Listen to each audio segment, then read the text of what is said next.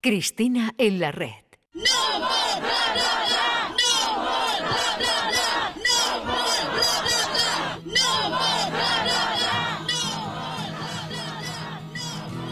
Así es nuestro tiempo. Ese bla bla bla de Greta Thunberg se ha convertido en uno de los mensajes más poderosos que han salido. Un mensaje que por otro lado es más viejo que el tiempo, ¿no? Bla bla bla. Sin embargo, tal es eh, el poder de los que convencen en eh, un público mayoritario, potentísimo, que además ese público joven necesita tener la sensación en ocasiones de que es capaz de transformar el mundo y que le corresponde por generación. ¿no? Yo lo veo con simpatía, la verdad, Cristina, pese a las críticas y a todo esto de, de demagogia o de... Yo veo con mucha simpatía ese movimiento y creo, insisto, que en nuestro tiempo, redes sociales de por medio, inmediatez, pantallas no convencionales, mensajes de todo tipo, tienen bastante más fuerza que cualquier mensaje de cualquiera de los líderes del G20. Hombre, yo creo que ya eh, ella ha logrado algo. Yo no soy muy de este personaje. Dicho esto, ella ha Este logrado algo. eh, ¿Te refieres a Greta Thunberg? A Greta ¿no? Thunberg, Bueno, sí. es una chica real. Sí, ¿eh? sí, sí, sí, sí. No, me refiero. eh, personaje por la, el interés público y por la proyección pública Sí, que te tiene, entiendo, ¿no? te entiendo. Em, pero ha logrado algo que, por ejemplo, no han logrado lo- la política doméstica o la política internacional, que es enganchar a los jóvenes. Por lo tanto, ya tiene algo más de mérito y de, de interés público, ¿no? Que vamos a hablar un mucho. mensaje necesario, ¿eh? Es un mensaje esencial, no es que sea Entre- Entre necesario. los contenidos del programa de hoy hemos Es que nos va la tenido, vida en ello. No es broma, un especialista, el catedrático Ruiz Sinoga, Sí, de- sí, sí. Que, que- que nos ha dicho que está constatado científicamente lo que compete a Andalucía respecto a la sequía, por ejemplo, ¿no? que el cambio climático está científicamente constatado ya por todos los niveles Bueno, la estadísticos, por la- científica lleva, que lleva está lloviendo peor, para entendernos en todos los sentidos. O sea, cae menos agua bien caída de la que debiera y caía habitualmente al margen de los ciclos de sequía, por ejemplo, del Mediterráneo, y al mismo tiempo hay más agua torrencial cuando no debe. Eso está constatado. Bueno, además de, de estar constatado, y ya me meto en faena, eh, has metido a Greta, ¿no? Porque está, se está celebrando, que está ya en, en las- la bueno, última porque jornada, tú siempre ¿no? haces actualidad también, ¿no? Sí, El programa sabes bueno, que siempre está muy vinculado de manera directa o y, indirecta a la y aparte yo creo que cas- todo Incluso la es... Marcha Verde de la que hablaba hace un momentito, sí, sí. Elvira, es que hoy, 6 de noviembre, se cumple aniversario de cuando empezó aquella Marcha Verde. O sea, Bueno, estamos, eh, hoy traía en la sección que, en, mi sección, ¿no? que tratamos, hablamos de cultura, eh, o intentamos aproximarnos a la cultura, eh, se está celebrando la COP26, que es la cumbre en la que, digamos, se celebra en Glasgow y que es la cumbre en la que, en principio, pues los líderes internacionales tienen que ponerse de acuerdo para reducir principalmente, el, el principal objetivo es reducir las emisiones de CO2, que es el problema mayor que tenemos, por eso tenemos una factura de la luz tan elevada. y por eso en parte has elegido esta canción para empezar, Tierra de Soel López, que Eso está es, sonando de eso fondo. es. Las tres canciones tienen toda la lógica e intención del mundo. A ver si lo podemos escuchar. Una de las guitarras la toca Cristina. Yo soñaba cada día poder alcanzar la playa y ahora está tan cerca, casi ya la puedo leer y espero cada vez más próximo al final. Es una maravilla.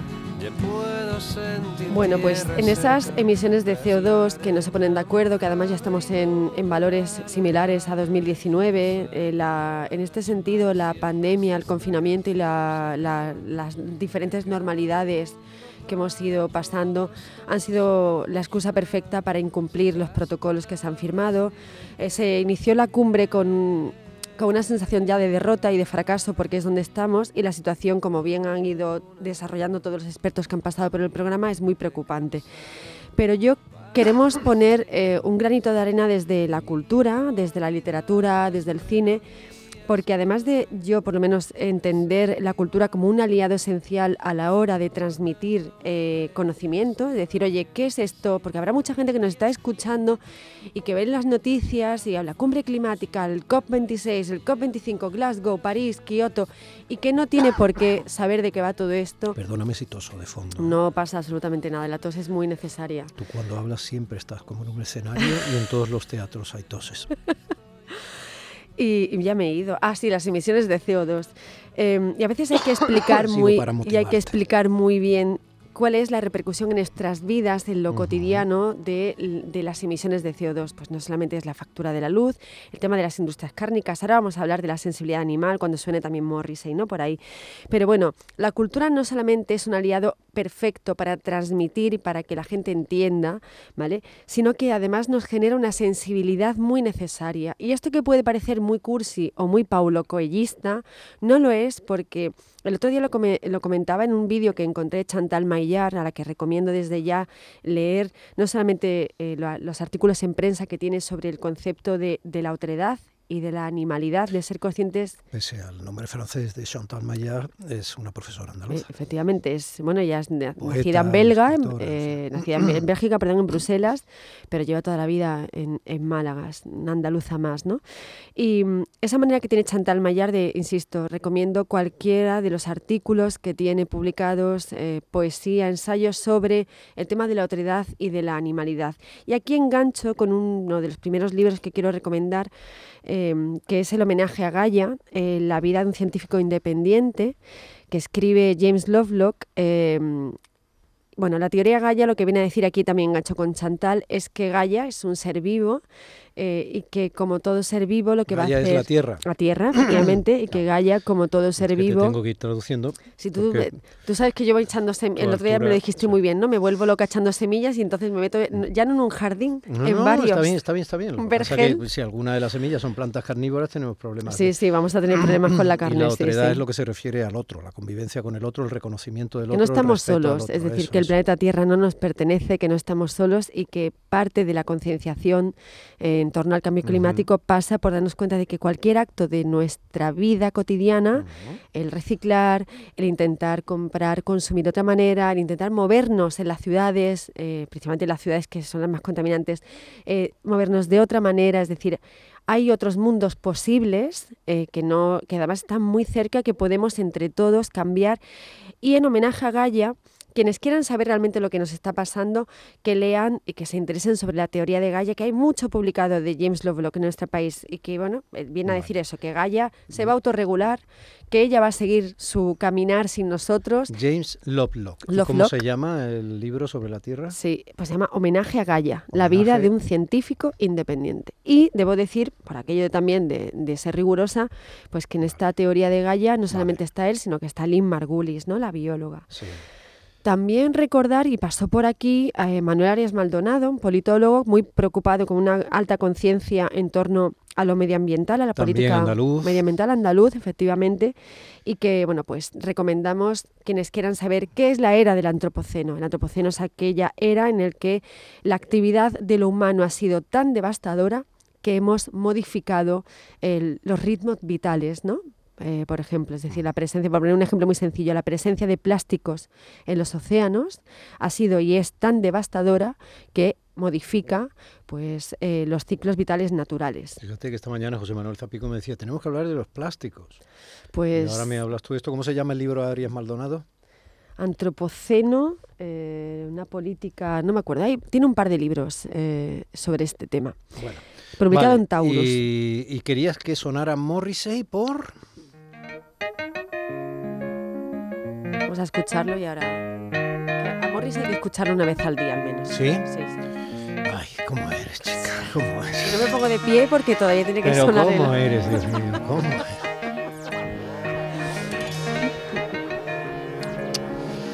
This is the World Calling, sonará luego de Bob Geldof y esto es Spend the Day in Bed pasar el día en la cama, porque Morrissey, esto es muy Morrissey, ¿eh? es decir, mira, estoy de las noticias, estoy de Inglaterra hasta las narices, estoy de los inútiles de los políticos hasta las narices, así que decido quedarme en mi cama y no salir de ah, ella.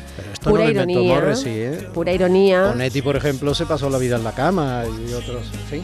Pura ironía porque, claro, podía sonar Mitis Murder, ¿no? que es eh, la carne, o sea, la, carne de los animales. El libro de Arias Maldonado eh, al que nos referíamos se llama exactamente Antropoceno, la vida en la era humana. Efectivamente. Muy bien. Y sobre la carne, eh, ahora hablaré también de ciudades sostenibles, quiero hablar de Gaby Martínez si me da tiempo, pues traigo dos libros muy recomendables Uno más, más duro, que es eh, Manifiesto Animalista, Politizar la causa animal, de Corín Peluchón. ¿Por qué hablamos de animales? ¿Por qué hablamos de animalidad? Esto es muy importante. Pero eso es muy, muy, muy militante. Bueno, esto es un manifiesto. Y nos cuenta, Y nos cuenta por qué tenemos que modificar la manera de consumir y sobre todo reducir en la medida de lo posible el consumo de carne. ¿Por qué digo esto? Porque la industria cárnica, por ejemplo, es una de las más contaminantes, ¿no? Es al margen eh, de la sensibilidad animal o la ética animal, por ejemplo, que podamos tener muchos o muchas, ¿no? Lo que entra en confrontación con el modelo económico de nuevo. Efectivamente, es que tenemos que ir a una economía verde. Todos los trabajadores de la industria cárnica. Bueno, cambiemos, cambiemos las, las pautas de contaminación, ¿no? Es que esto siempre es un esto es, podríamos estar todo un programa con este tema. al menos seamos razonables en trazar los equilibrios necesarios, al menos hagamos algo. Al menos hagamos y hay algo. mayor, hay algo, hay como una especie de, bueno, de, categoría mayor que es que para que haya economía tiene que haber vida. ¿Es así? ¿Pero tú eres vegana? Yo no soy vegana, pero sí como poca carne o ninguna carne. Eh, en función de los periodos anémicos que paso, como, ¿es así? No la pues, no es vegana. Yo puedo dar fe que no es vegana. no es vegana. pero bueno, una cosa es Domi, no me, no me tires por ahí, una cosa es lo vegano otra cosa es lo vegetariano. Mira, mm, yo jamás te tiraría por ningún sitio y lo sabes perfectamente, entre otras cosas porque me puedes y me tiras tú. bueno, eh, sigamos con la literatura, antes de meternos con el con la literatura y con la música, con la música. Sí, sí, vamos, a vamos a cambiar. Bueno, Morris es un militante de no consumamos carne, de hecho en sus conciertos mm, mm. toda la, lo que se consume es vegano o vegetariano y traigo, y ahora me la, la emisión me Claro, porque, no, porque eso se cura con un buen chuletón. Bueno, eh, no sea, no, no, no, mira, de verdad, ¿eh? no te digo con el libro porque, en fin. Bueno, hay un libro muy interesante que publica Seis Barral que se llama Jenny, desde Jenny Disky, que es Lo que no sé de los animales y que traza, bueno, pues toda un, un mundo en torno muy lúcido, o sea, es muy, muy tierno, muy delicado y, muy, y muy, un libro muy reflexivo sobre la convivencia con los animales, ¿no? Porque esto conecta con el principio. Cuando tú al animal lo ves como una cosa, eh, en realidad dejas de verlo como un ser vivo. Pero... Desgraciadamente hay muchos insensibles que ven no solo a los animales, hay incluso salvajes sueltos por ahí. Yo hablaba de esos depredadores al inicio del programa que ven a las personas como cosas y como cosas usables y tirables en función de su propio interés. y, te y, te aseguro que cuando modificas eh, el pensamiento y cuando comienzas a, porque a mí estos rollos así como medio hippies no me interesan. Es decir, esto es todo muy racional porque hay mucha, muchos datos sobre lo que tenemos encima. Entonces, cuando cambias y modificas tu pensamiento en torno y lo ves de una manera más global, es decir, que mi acción, eh, mi día a día tiene una acción, eh, o sea, tiene una repercusión en, en, el medio ambiente, pues te aseguro que eso también modifica otros estratos de nosotros que son muy necesarios. Pero siguiendo antes de meterme en cine, eh, si me da tiempo, no me da tiempo, pues nada, pues Emilio Bueso, leámoslo. Carlos sí, el malagueño Carlos sí, Y después todos los documentales que ha hecho la BBC Live para ver este planeta Tierra tan bonito, tan maravilloso que tenemos que defender y que merece la pena vivir en él. Cristina Consuegra, gracias. A ti. Casi las 11 les dejo con el magnífico programa Gente de Andalucía y la información. Hasta mañana. Domi del Postigo en Días de Andalucía.